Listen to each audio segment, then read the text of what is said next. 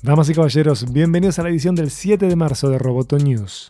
Este podcast es presentado por Antel. Avanzamos juntos. Mi nombre es Miguel Ángel Dobrich. Vamos con las noticias.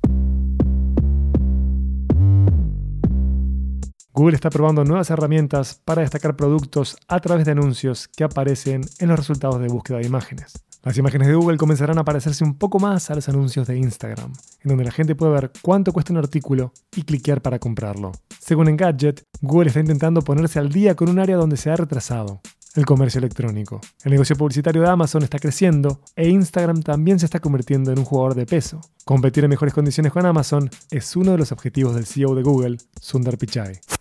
Los empleados de Google encontraron un lote de código asociado con Dragonfly, el polémico proyecto destinado a desarrollar un motor de búsqueda censurado para China, según informa The Intercept. El proyecto Dragonfly recibió muchas críticas en 2018, luego de que empleados del gigante tecnológico expresaran sus preocupaciones sobre los pedidos que el gobierno chino podía hacer para censurar resultados de búsqueda. Tras las objeciones del equipo de privacidad de Google, el proyecto quedó congelado. A pesar de ello, el atractivo del mercado chino parece seguir tentando a los ejecutivos de Google, incluyendo al CEO Sundar Pichai, quien dijo a los legisladores de Estados Unidos en diciembre que la compañía estaba explorando la idea de Dragonfly, aunque no tenía planes para relanzar su negocio de búsquedas en China.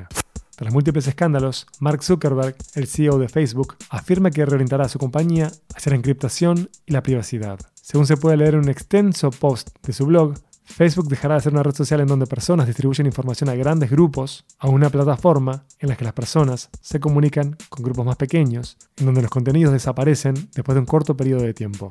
Facebook también planea hacer sus aplicaciones interoperables, el futuro de la comunicación cambiará cada vez más a servicios privados y encriptados, escribió Zuckerberg. La pregunta que queda latiendo tras la afirmación es cómo afectará eso al modelo publicitario comercial de Facebook. Roboto News es parte de Dopcast. Sigue Amenaza Roboto en arroba amenaza roboto y en facebook.com barra amenaza roboto. Roboto News fue presentado por Antel. Hasta la próxima.